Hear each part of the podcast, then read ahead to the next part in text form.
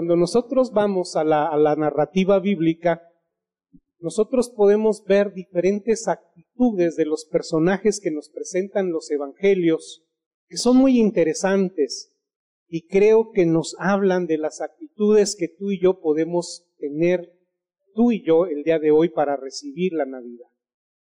Por ejemplo, piensen por un momento en algunos personajes. Por ejemplo, María.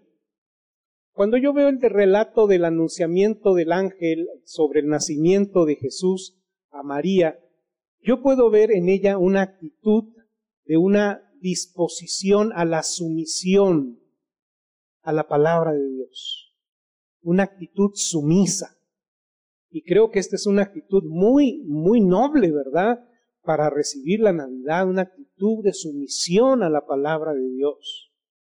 Puedo ver, por ejemplo, en el personaje de José otra actitud también muy especial, diferente, pero también digna de notar. Su honorabilidad, su justicia. Vemos una actitud honorable en este hombre, ¿verdad? Que no queriendo, ¿verdad? Que, eh, que esta María pudiera ser objeto de lo que sería la sanción correspondiente al verse embarazada eh, fuera de matrimonio, eh, actúa de una manera honorable, pero también dice la escritura, lo describe a José como un hombre justo. Entonces aquí vemos otras actitudes, otras disposiciones interesantes del corazón, que son muy necesarias también el día de hoy. Hoy cuánto nos hace falta en nuestra sociedad hombres y mujeres honorables, hombres y mujeres justos. Cuando vemos, por ejemplo, a los pastores, los pastores nos presentan también una disposición de corazón muy interesante. Yo puedo observar, por ejemplo, en estos personajes a personas que están siendo, eh, teniendo una actitud humilde, sensible ante el mensaje de Dios y que no se conforman con escuchar un mensaje angelical, sino que ellos quieren corroborar, comprobar el hecho. ¿Cuánta humildad hay en todo esto? ¿Y qué decir, por ejemplo, de otros personajes como Simeón o como ah, la Ana, que cuando el Señor es presentado en el templo, les vemos nosotros eh, tener esa ah, expectativa del nacimiento del Hijo de Dios. Entonces, sería muy interesante que usted pudiera hacer ya un estudio mucho más profundo, ¿verdad? De todas estas actitudes que nosotros observamos en los diferentes personajes bíblicos relacionados con la recepción de este mensaje del nacimiento de nuestro Salvador. Pero en esta mañana yo quisiera invitarle a reflexionar sobre una actitud que nosotros pudiéramos llamar de sabiduría, una actitud sabia de esos hombres que vienen de Oriente, cuya venida es un misterio. La Biblia no nos da mucha información. Hay mucha especulación detrás de la, aparición de estos hombres. Usted ha escuchado quizás eh, enseñanzas en donde se nos dice que esto pudiera haber sido una continuidad de la semilla que Daniel sembró, ¿verdad? Cuando él estuvo cautivo allá en, en Babilonia y que producto de un ministerio sin lugar a dudas fiel delante del Señor, hubo toda una secuencia de personas que se vieron influenciadas con esta promesa del nacimiento del rey, del rey de los judíos. Pero con todo esto, sin embargo, su, su aparición es un misterio. Así también lo es su salida. Después de que ellos salen de la escena en el relato de Mateo, no sabemos nada más de ellos.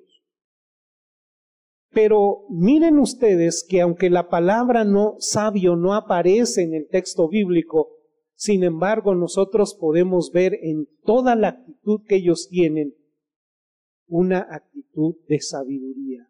Cuánta sabiduría en estos hombres. Y a mí me parece que en la medida en que los hombres y las mujeres de cada generación tienen estas mismas actitudes que mostraron estos hombres, entonces vemos reflejada esa sabiduría de Dios en las personas. Así que en esta ocasión yo quiero proponerles que nosotros podamos ver tres actitudes, tres cosas muy significativas que se desprenden de esta interesante narrativa que nos presenta Mateo en relación con esta eh, eh, visita de los magos para ver al nacido rey.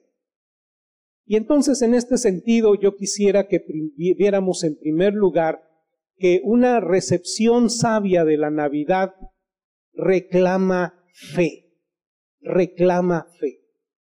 Dice la palabra de Dios en el versículo número 1 y 2. Cuando Jesús nació en Belén de Judea en días del rey Herodes, vinieron del oriente a Jerusalén unos magos, diciendo, ¿dónde está el rey de los judíos que ha nacido?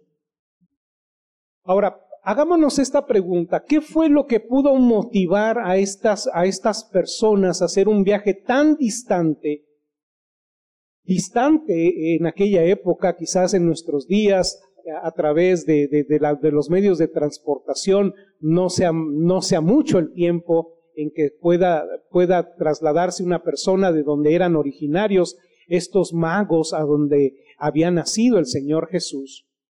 Pero en aquellos tiempos era una gran distancia que representaba economía, un gran gasto, porque nosotros pensamos que no solamente, por lo que el relato bíblico nos presenta, no solamente viajaban ellos, pero probablemente con un séquito, porque finalmente cuando llegan a la ciudad de Jerusalén provocan un impacto que hasta el mismo rey Herodes se vio sacudido por su presencia, entonces debió haber sido un gran séquito, eh, no necesariamente eran tres solamente, probablemente eran más, nosotros entendemos que eran tres por los regalos que fueron ofrecidos. La Biblia no nos dice eso. También no nos dan los nombres. La Biblia nos dice que eran unos magí. Esa es la palabra que utiliza el idioma original, unos magí. Ahora, estos personajes entonces llegan en este viaje tan costoso, tan largo, pero también tan peligroso. Porque era un viaje peligroso, hermanos. Hoy, por ejemplo, también nosotros el día de hoy en muchas de nuestras carreteras ya le pensamos para viajar a ciertas horas del día, ¿verdad? Su servidor ahora regresando de Veracruz y no queriendo cruzar por la Ciudad de México, ocurresele venir, ¿verdad? Por la laguna de Sempoal a medianoche. Entonces ahí sí aprendimos lo que es la oración, mi esposa y yo, ¿verdad? Y de repente cuando nos encontramos un convoy militar decimos, no, chispas. Y luego cuando de repente vemos que un auto se nos acerca a gran velocidad, decimos chispas, ¿verdad? Pero, hermanos, si en estos tiempos hay peligro, en aquellos tiempos también lo era. ¿Qué puede motivar a una persona entonces a hacer un viaje tan distante, tan peligroso y tan costoso? Algunos pudieran decir, bueno, eh, una persona enamorada pudiera hacer un viaje de esta naturaleza. Y pregúntenme a mí que tenía que ir a noviar a San Luis Potosí para ver a mi esposa, ¿verdad? A la que ahora es mi esposa. Pues una, un, romance probablemente pudiera, pudiera mover a hacer esto. Alguien pudiera tener otro tipo de motivaciones, tal vez la aventura. Pero lo que yo puedo ver en estos personajes es la fe. La fe fue lo que los lanzó en esta aventura. Porque cuando llegan a la ciudad de Jerusalén, ellos hacen una pregunta que de ninguna manera tiene un dejo de duda. Es una afirmación. Ellos dicen, el rey de ustedes, el rey de los judíos, ha nacido. ¿Dónde está? Es una afirmación. Es una declaración de fe no dudan ni un instante. Ahora, ¿de dónde procedía este conocimiento? Ellos lo atribuyen al nacimiento de una estrella, ¿verdad? A la aparición de una estrella.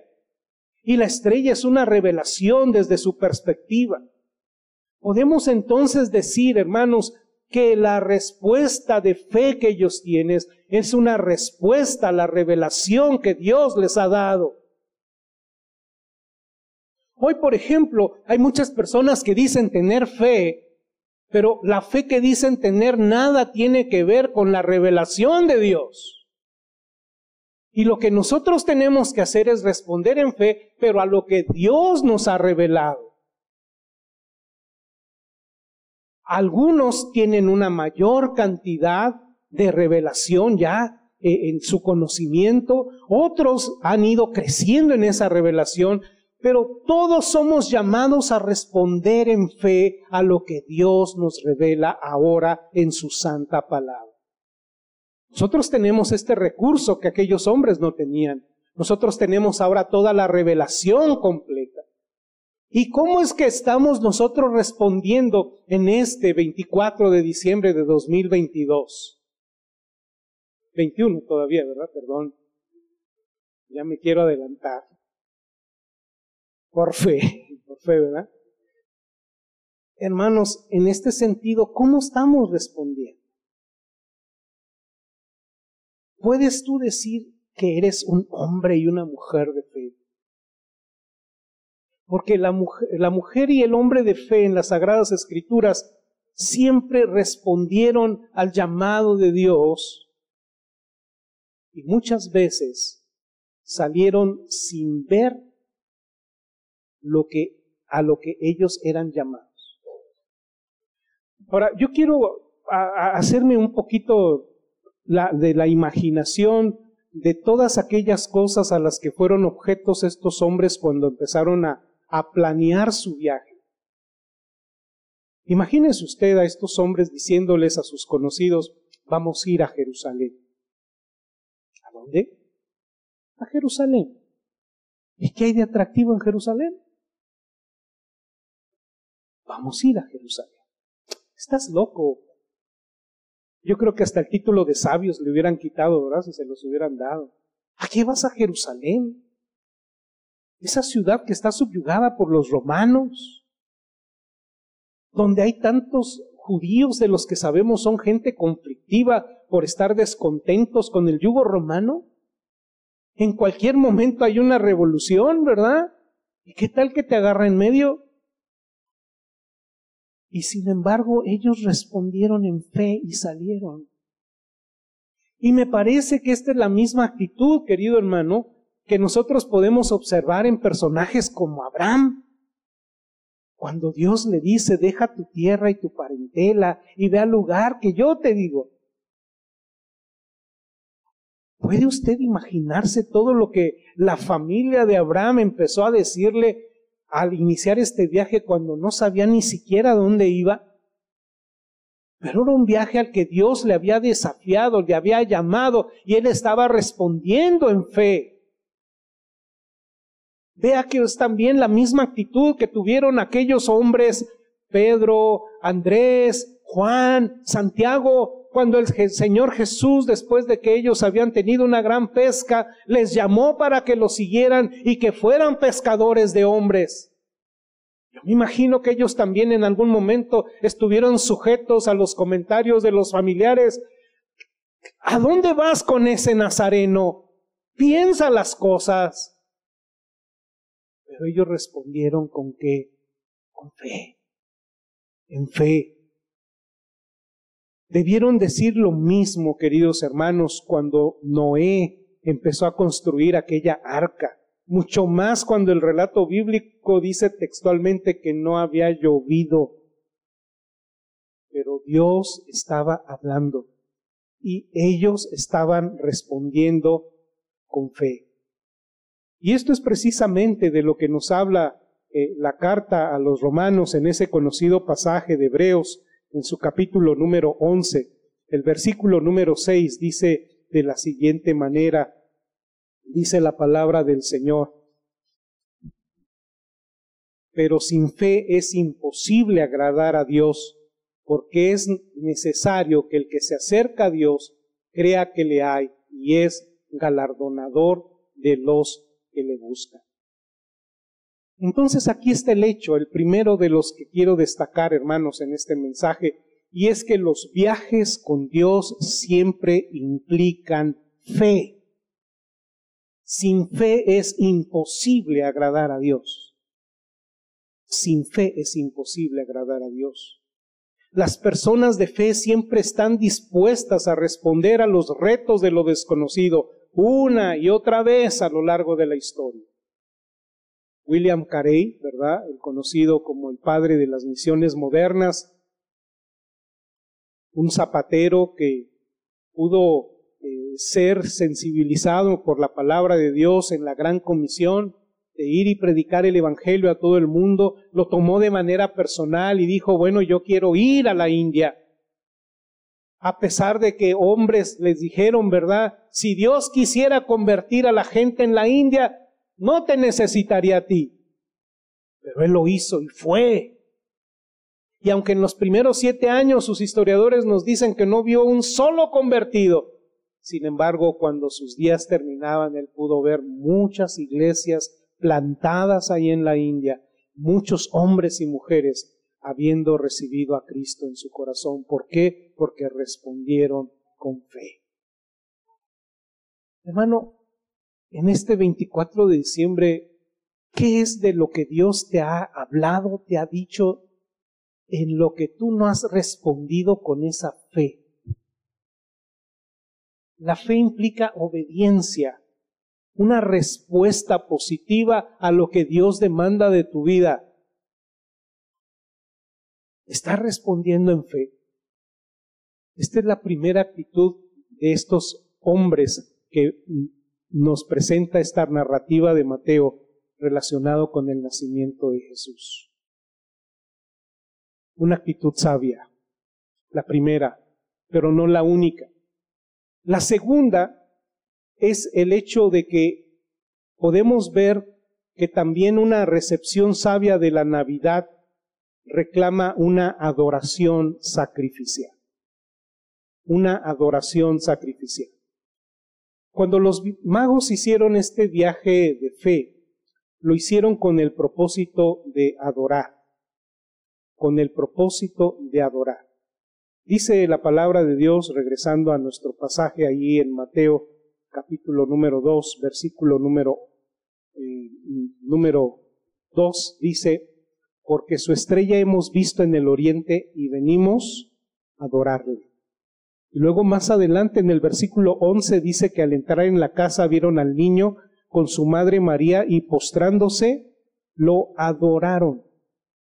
Interesante el verbo que aparece en el idioma original, proscuneo, que significa reclinarse, doblar la rodilla, postrarse. Y esto en una actitud de sumisión. Esto es lo que hicieron los, los magos cuando estuvieron delante de aquel nacido rey de los judíos. Adoración. Pero ¿qué implica la adoración? En el caso particular de los magos, bueno, ya estamos viendo que implicó un sacrificio. Pero no solamente implicó sacrificio, porque también implicó la entrega de dones, de regalos. Dice la palabra de Dios que ellos abriendo sus tesoros les ofrecieron qué? Oro, incienso y mirra.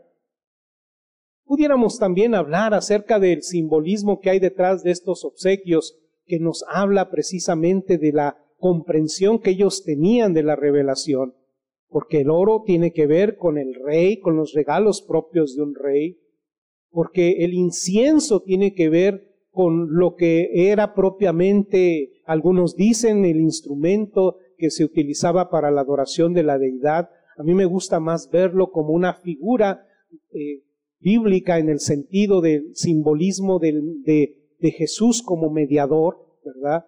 Dice la escritura que el incienso se relaciona, ¿verdad?, con las eh, oraciones de los santos y sabemos que eh, Jesús tiene un ministerio intercesor por naturaleza. Y podemos ver la mirra, que era eh, ese, esos perfumes que se utilizaban, ¿verdad?, para embalsamar a los muertos. Nos habla entonces de la muerte que habría de experimentar este recién nacido rey de los judíos. Pudiéramos hablar de todo eso, pero de manera particular yo quisiera decirles que esto implica un sacrificio.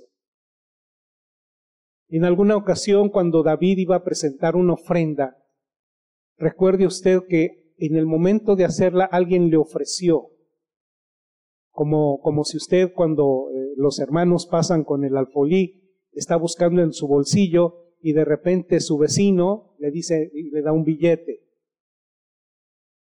Bueno, si, si, si David estuviera en ese lugar, él diría, no, muchas gracias, pero yo no voy a presentar un sacrificio que a mí no me cueste.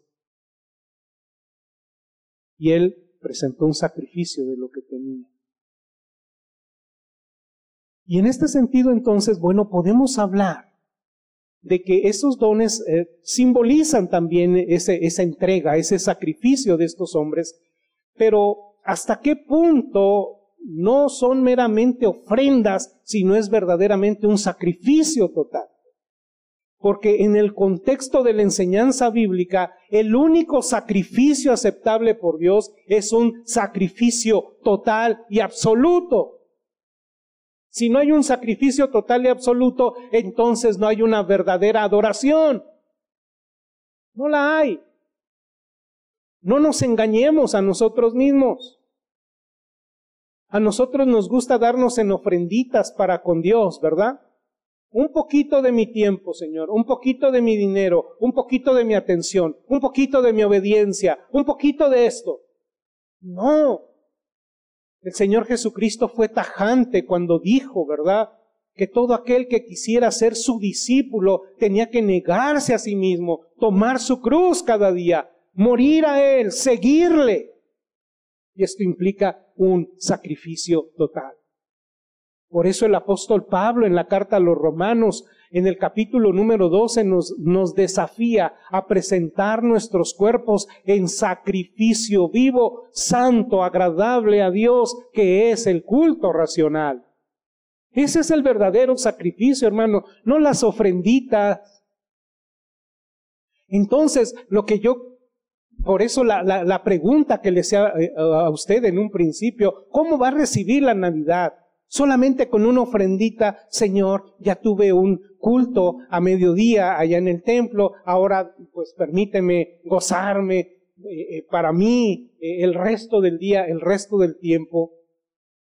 Hermano, el asunto aquí es que si nosotros no queremos perder de perspectiva lo que es la celebración real de la Navidad, ningún momento de día y del resto del año y de los años que vienen debemos eh, claudicar a la idea de que lo que Dios espera de nosotros es un sacrificio total.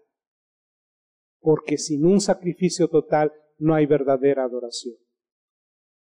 Así que la segunda actitud a la que yo te invito en este, en este día para recibir la Navidad de una manera sabia es que lo hagas en una adoración sacrificial qué mejor oportunidad para poder decirle al Señor, Señor, aquí nuevamente quiero reconsagrar mi vida en una entrega total, completa a ti. Porque finalmente eso es lo que tú hiciste por mí. Tú te entregaste completamente y sin reservas. Y ahora por eso puedo entender el significado de la Navidad. Y mire usted que en estos días qué difícil es al mundo entender el verdadero significado de la Navidad, ¿verdad? Para muchos, Navidad representa solo un panzón vestido de rojo. Para otros, ¿verdad? Pues no sé, representa eh, bebida, mucha comida. Pero para quienes somos hijos de Dios representa la encarnación del mismísimo Dios en la persona de su Hijo para salvación de nuestra vida. Y finalmente, queridos hermanos, quisiera llevarlos al tercer y último eh, actitud que podemos ver sabia detrás de la recepción de la Navidad. Y es la que nos dice que una recepción sabia de la Navidad reclama transformación, cambio en nuestra vida, cambio en nuestra vida. Regresando al pasaje de Mateo, al, al versículo final de este relato, de esta narrativa, verso 12 dice, pero siendo avisados por revelación en sueños que no volviesen Herodes, regresaron a su tierra por otro camino. A mí me parece que estas palabras eh, no, no son casuales, me parece que son muy simbólicas de lo que finalmente debe ser la la actitud que nosotros deberíamos tener frente al hecho del nacimiento del Hijo de Dios. ¿No les parece interesante que después de que los magos adoraron a Jesús, no pudieron volver de la misma manera de que habían venido? No fueron los mismos. Me parece que esto es una realidad hasta el día de hoy. Porque cuando tú y yo nos tenemos un encuentro Un encuentro profundo con Dios, nuestra vida es transformada. Y si no, preguntémosle a Jacob, ¿verdad? El patriarca de la nación de los israelitas. ¿Qué fue lo que le pasó a Jacob? Recuerda usted cuando regresaba y estaba ya a la espera de su encuentro con su hermano Esaú. Dice la escritura que él tuvo un encuentro con el ángel del Señor y luchó con él. ¿Y cómo le fue en ese encuentro? Dice la escritura que después de ese encuentro, ¿verdad? Su muslo quedó tan lastimado que no, no volvió a caminar igual. Cambio, transformación. A veces los cambios son dolorosos, sobre todo si ustedes se parecen mucho a mí. No me gustan los cambios, ¿verdad? A veces me parece que las cosas deben siempre hacerse de la misma manera, pero cuando Dios dice, a ver, necesita ver este cambio, necesita ver esta transformación en tu vida, entonces nosotros tenemos que responder. Tenemos que responder. Y a veces Dios nos mete en estas situaciones de transformación de, de maneras que no comprendemos, ¿verdad? ¿Cómo, cómo nos, nos, nos, ha transformado Dios en estos dos últimos años a raíz del inicio de la pandemia, ¿no? Transformación. Lamentablemente puede ser una transformación para bien o para mal. Y Dios espera que nosotros seamos transformados para bien. Isaías también tuvo un encuentro con Dios y no fue el mismo. Cuando él estaba ahí en el templo en Isaías capítulo 6, se nos dice, ay de mí que soy hombre muerto. Y no fue el mismo. Hermano, qué bendición que usted y yo pudiéramos en esta Navidad tener un encuentro especial con el Señor. De tal manera que nuestras vidas puedan ser transformadas en todo aquello que el Señor requiere transformación. Porque si bien es cierto que nacimos de nuevo y fuimos transformados en nuevas personas, estará usted de acuerdo conmigo en que hay muchas cosas todavía en nuestras vidas en las que Dios necesita seguir trabajando. Y qué mejor manera de poderle decir al Señor en este día, el Señor, que la obra de tu Hijo Jesucristo no sea en vano en mi vida. Haz los cambios que sean necesarios en mí. Aquí está mi vida. Heme aquí, Señor. Heme aquí, Señor. Estas tres actitudes, hermanos, son las que yo puedo percibir en estos hombres, que repito, el pasaje no los llama sabios, pero que podemos decir actuaron con mucha sabiduría. Yo espero que estas sean las tres características con las que usted reciba esta, esta Navidad, que usted pueda hacerlo en esta actitud de fe, de adoración sacrificial, pero también, querido hermano, que lo pueda hacer con una disposición al cambio y a la transformación.